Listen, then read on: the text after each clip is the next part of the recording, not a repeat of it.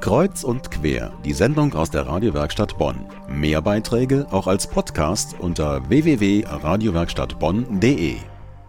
Im Frühling kommt wieder die Reiselust. Da will man doch gleich die Koffer packen. Die Gedanken an einen Koffer können aber auch in eine andere Richtung gehen. Ein Koffer packen für ein Kind, ein Koffer für die Reise durch ein ganzes Leben. Diese Idee hatte Martina Deutsch, Leiterin der katholischen Familienbildungsstätte in Bonn. Der Titel des Projekts Ein Koffer für das Leben packen. Nathalie Genecke war für Kreuz und Quer bei der Eröffnung dabei. Kleine Koffer, Kinderkoffer aus Pappe, stehen blassbraun und aufgeklappt bereit, befüllt zu werden. Ein meterlanger Tisch ist bedeckt mit allem Möglichen, das als Anregung für Symbolisches dienen kann. Da findet sich ein Ball als Weltkugel, Puppen-Kaffeegeschirr, Stacheldraht, ein Plastikflugzeug, eine Lernkassette für Sprachen und, und, und.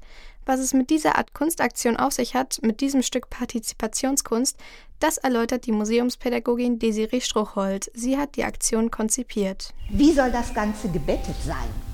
Braucht man ein festes Fundament aus Steinen oder ein weiches Kissen?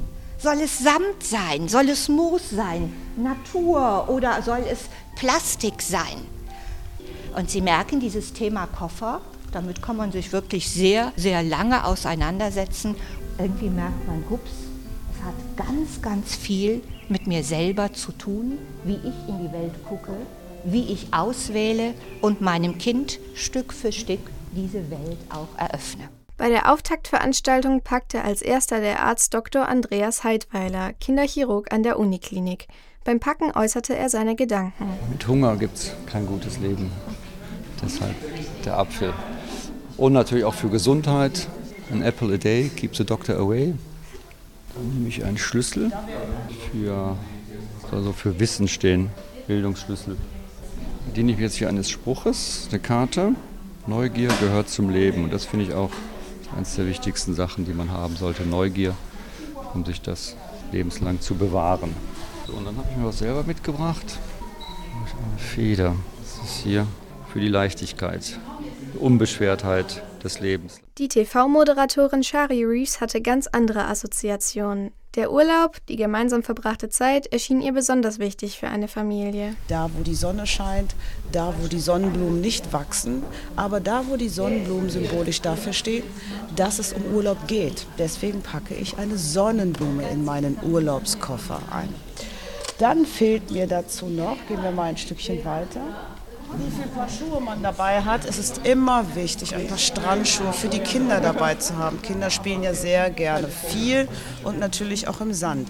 Deswegen packe ich die Wasserschuhe ein. Zum Tauchen gut, für den Strand gut und für den Urlaub, wo viel Sonne scheint, sowieso sehr gut. Eltern, Mütter, Väter, Großeltern, alle packen sicherlich etwas anderes in einen Koffer fürs Leben. Shari Reeves hatte so viel Freude an der Aktion, dass sie gleich mehrere Koffer gepackt hat. Was ich toll daran finde, ist, dass man zu diesen einzelnen Gegenständen, die man in die Koffer reinpackt, auch ein bisschen was zu erzählen kann. Also, also ich habe jetzt eben zum Beispiel einen Lebenskoffer gepackt ähm, für die ganze Familie. Das fing dann an mit einem Sicherheitshelm, den man ja im Haushalt schon gebrauchen kann, wenn man ganz klein ist und an die ganz großen Sachen aus den Regalen auf den Kopf fallen. Das geht dann weiter mit dem Dreirad, wo man vielleicht dann auch mal so ein Helm mittlerweile anzieht. Und dann kommt das Fahrrad und das Mofa und dann sitzt man im Auto und dann habe ich noch ein Kennzeichen dazu gepackt und ein kleines Auto und last but not least ein Handy, weil das so ein bisschen symbolisch für das Berufsleben später dann noch ist. Das ist einfach unsere Zeit.